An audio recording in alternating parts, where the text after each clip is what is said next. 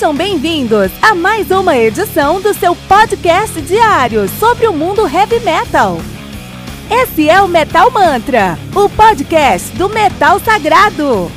Lembrando que você pode nos mandar suas perguntas, sugestões, críticas, correções, elogios ou quaisquer outros comentários no nosso e-mail metalmantrapodcast@gmail.com.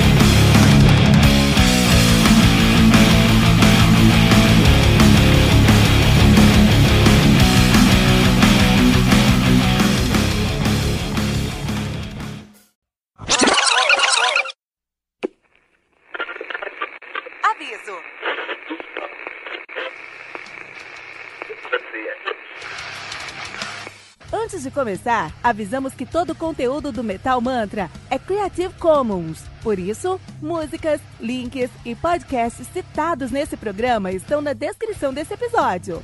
E caso você ouça algum barulho estranho durante esse episódio, não se assuste. Isso acontece porque eu estou gravando esse programa na rua. Só mais uma mágica que o Encore FM fez acontecer.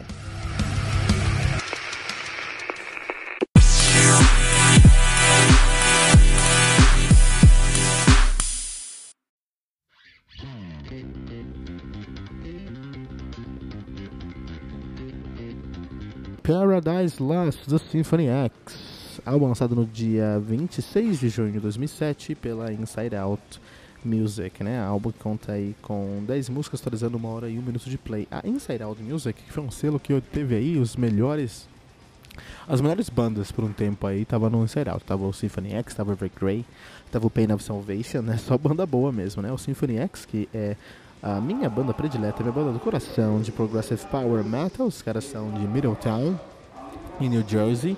Mas quem é de New Jersey fala New Jersey, essa é a realidade. Os caras estão aí na ativa desde 94 e tem uma discografia bem interessante de se discutir. A gente nunca falou sobre a discografia do Symphony X aqui, porque é a primeira vez que a gente traz o Symphony X para o Today Metal. A gente está aí já com um ano de podcast e nunca trouxemos o Symphony X para o, o, o Today Metal. Isso é uma vergonha, uma vergonha enorme aí pra gente. Então a gente vai corrigir isso Agora a gente vai corrigir essa falha hoje. Nós vamos falar agora sobre Symphony X. Então o que acontece? Bom, antes de tudo,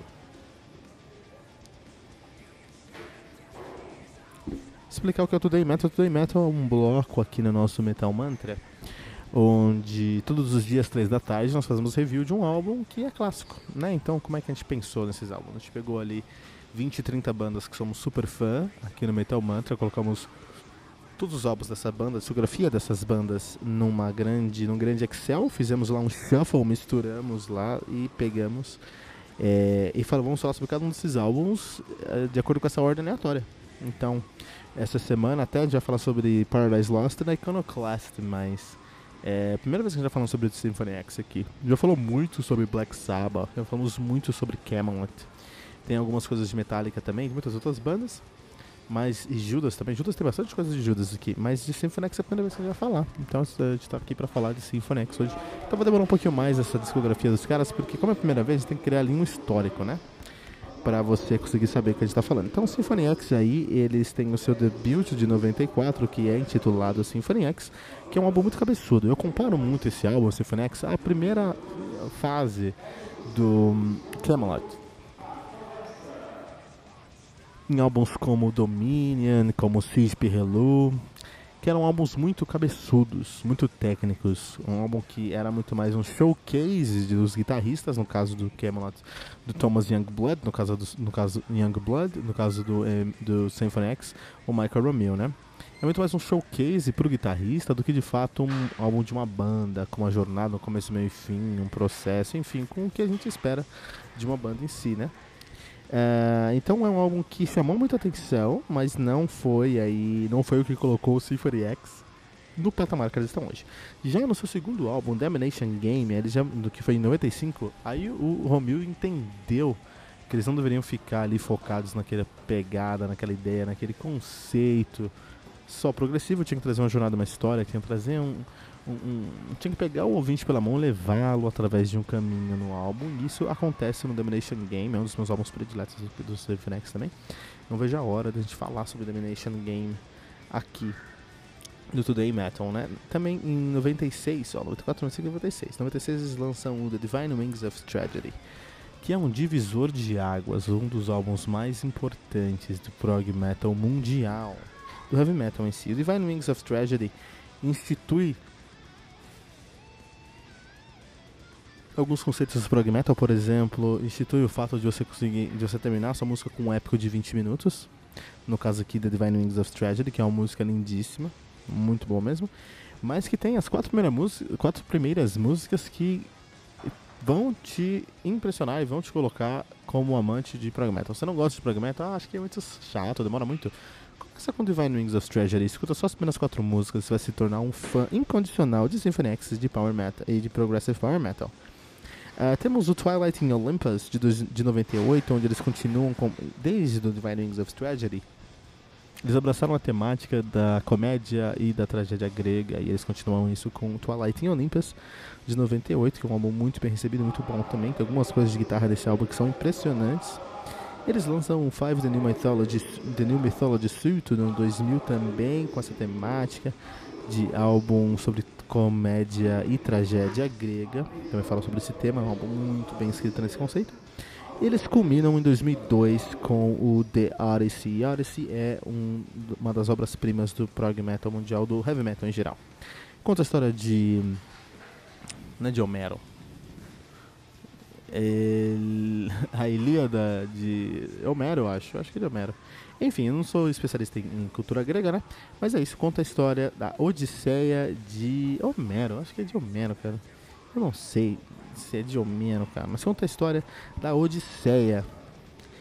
E toda música, todo o álbum é temático do começo ao fim. E a última música tem 20 minutos também, 24 minutos para ser exato. E conta essa história, né? Conta a história da Odisseia. É... E é isso, cara. Eu só não consigo. Eu só não sei de quem que é aí, mas é, conta a história da Odisseia. Odisseia de Homero, eu acho, não sei, enfim. Tu posso falar uma de besteira grega, mas enfim, fiquei incomodado. De qualquer maneira. E aí, as coisas. Até, então, tá a primeira fase do, do Symphony X, que é a fase do, do do Symphony X mesmo. Tem um EP também nessa fase que é o Dance Macabre. Então esses dois álbuns aí fazem parte do, do, do, dessa primeira fase do Symphony X. Tem depois disso você vai encontrar aí o um, depois disso você vai encontrar aí a fase mais bem sucedida do Symphony X, com Domination Game, The Divine Wings of Tragedy, Twilight in Olympus, Five the New Mythology Suite e The Odyssey, cinco álbuns aí que são instituições do, do prog metal. Mas em 2007, depois de 5 anos depois do lançamento do The Odyssey, o Symphony X retorna, mais dessa vez com Paradise Lost. Um álbum com sonoridade bem diferente do que a gente pode esperar aí de Symphony X, com um álbum com sonoridade bem diferente, com uma pegada bem diferente. É, ainda Symphony X ainda é muito bom, mas é diferente. E é o Symphony X pisando no freio, é o Symphony X com um riff fácil. A gente vai falar sobre isso daqui a pouquinho. Em 2011 eles lançam, mas ainda é um álbum muito bom.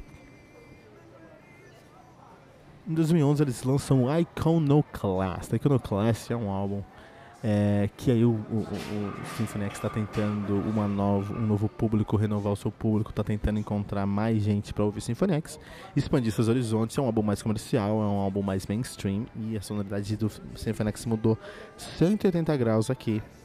Em álbum que não foi bem recebido. E com o Underworld de 2005, a, a, a, quatro anos depois do lançamento do Iconoclast, e quatro anos atrás, eles também trazem aí um álbum que não tem é, a pegada Symphony X, a ideia Symphony X não é Symphony X em sua raiz, não é Symphony X em sua essência, cara.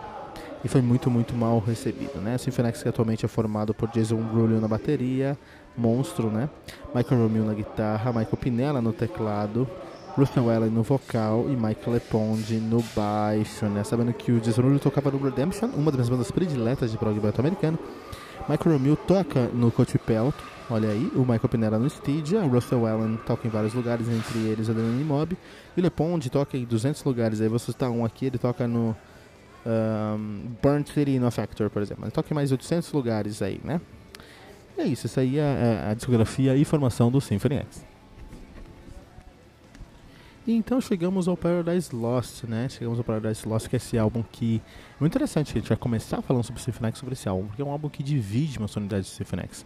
É o fiel da balança. Antes do Symphony. É um, é um álbum que conta uma geração em si, porque antes do Paradise Lost tem uma sonoridade muito específica do Symphony X, que é uma sonoridade que eu amo e que colocou o Symphony X onde está, no patamar que está, na minha opinião.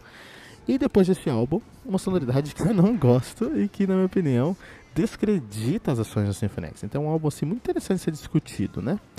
Uh, quando a gente fala sobre o Paradise Lost, a gente tem que entender que é uma tentativa muito honesta de se alcançar um novo público. Então, os riffs são mais simples. Assim, tem uma música desse álbum, que é Seven, que tem um Symphony X mais tradicional, um Symphony X mais tradicional com mais arpejo. Arpejo é uma coisa muito, muito Symphony X. Que você escuta um arpejo muito bem executado, pense no Romeo, pense no Symphony X. Então, quando.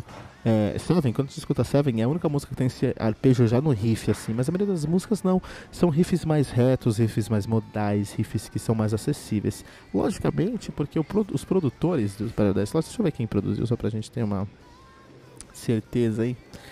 O produtor do Symphony X foi o próprio Michael Romeo em parceria com Thomas Erberg. E o Thomas Erberger, se a gente der uma olhada aqui, muito bom, ó. ele produziu uh, Amorphis, ele produziu Amon Amart, ele produziu, produziu ele produziu Entwine, ele produziu uh, Meshuga, ele produziu Pain, ele produziu uh, Duskfall, ele produziu uh, Sideburn e muitas outras bandas. Então, dá pra sentir que essa produção olhou pro, pro Romeo e falou: Olha, se você fizer arpejo em cada um dos seus compassos, você vai ter um público X, que é um público que endeusa a guitarra. E esse público X vai te render Y milhões. Agora, se você tornar esse riff mais simples, mais acessível, você vai atingir o público Z, que é um público que vem da, do metalcore, do deathcore, é um público que consegue, é um público que já gosta de Camelot, é um público que já gosta de Queensryche. Vai conseguir atingir esse público. E esse público vai te render 4Y, 5Y milhões. Então assim, puta meu. Eu acho que eu vou deixar meu review simples. Eu faria a mesma coisa. Eu faria a mesma coisa, entendeu? Mas ainda assim, o Romeo teve uma autonomia muito grande em ser mainstream sem perder sua qualidade.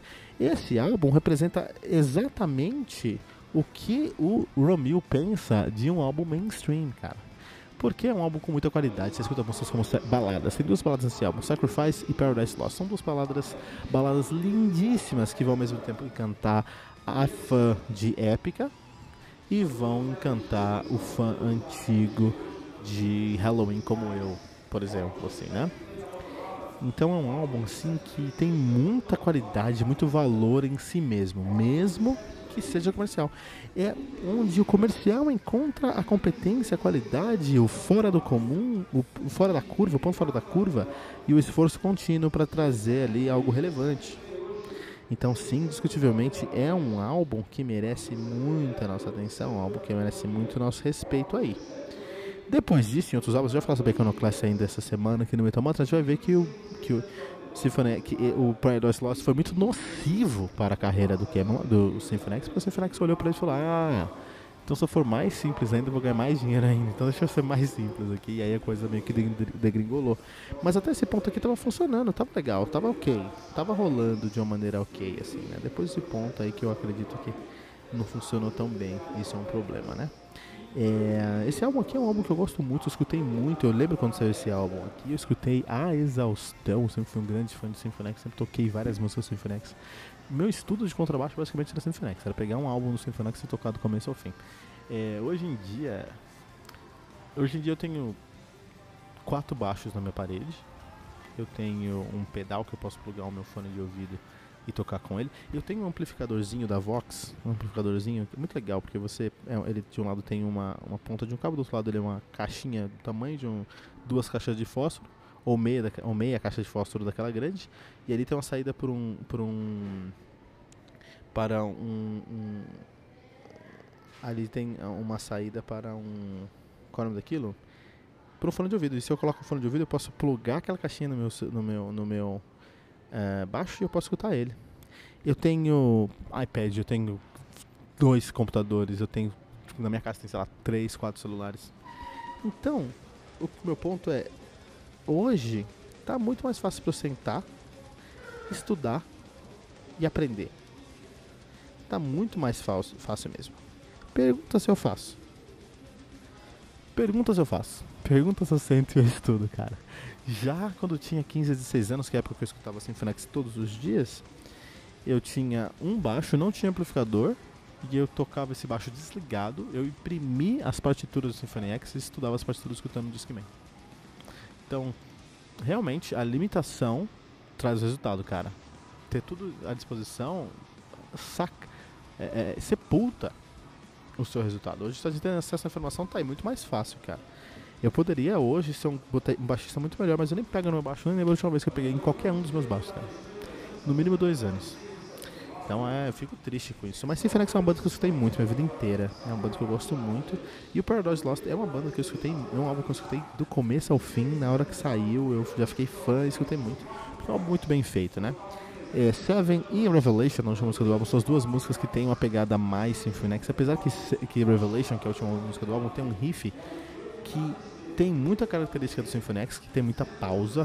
Symphony X ele trabalha muito no tempo fraco.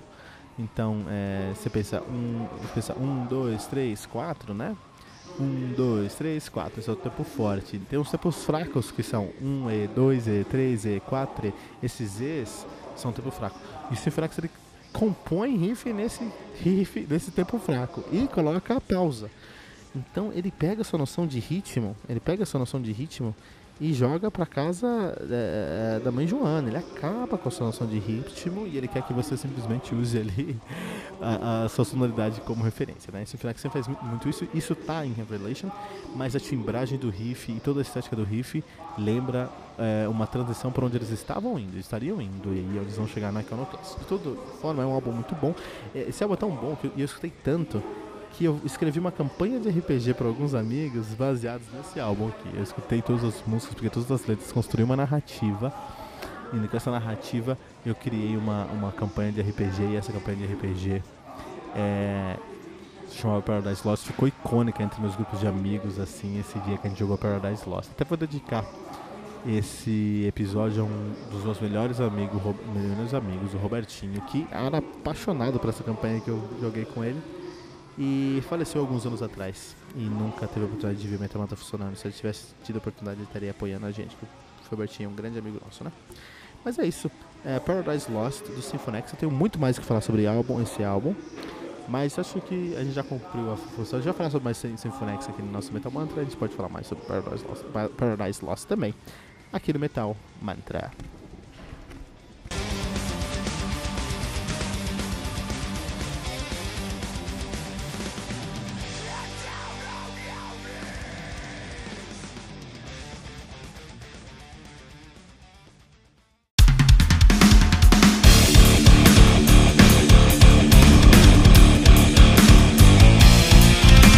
Você ouviu mais uma edição Metal Mantra, o podcast do Metal Sagrado. Apresentação: Kilton Fernandes. Não deixe de compartilhar a palavra do metal compartilhando esse episódio, usando a hashtag Metal Mantra.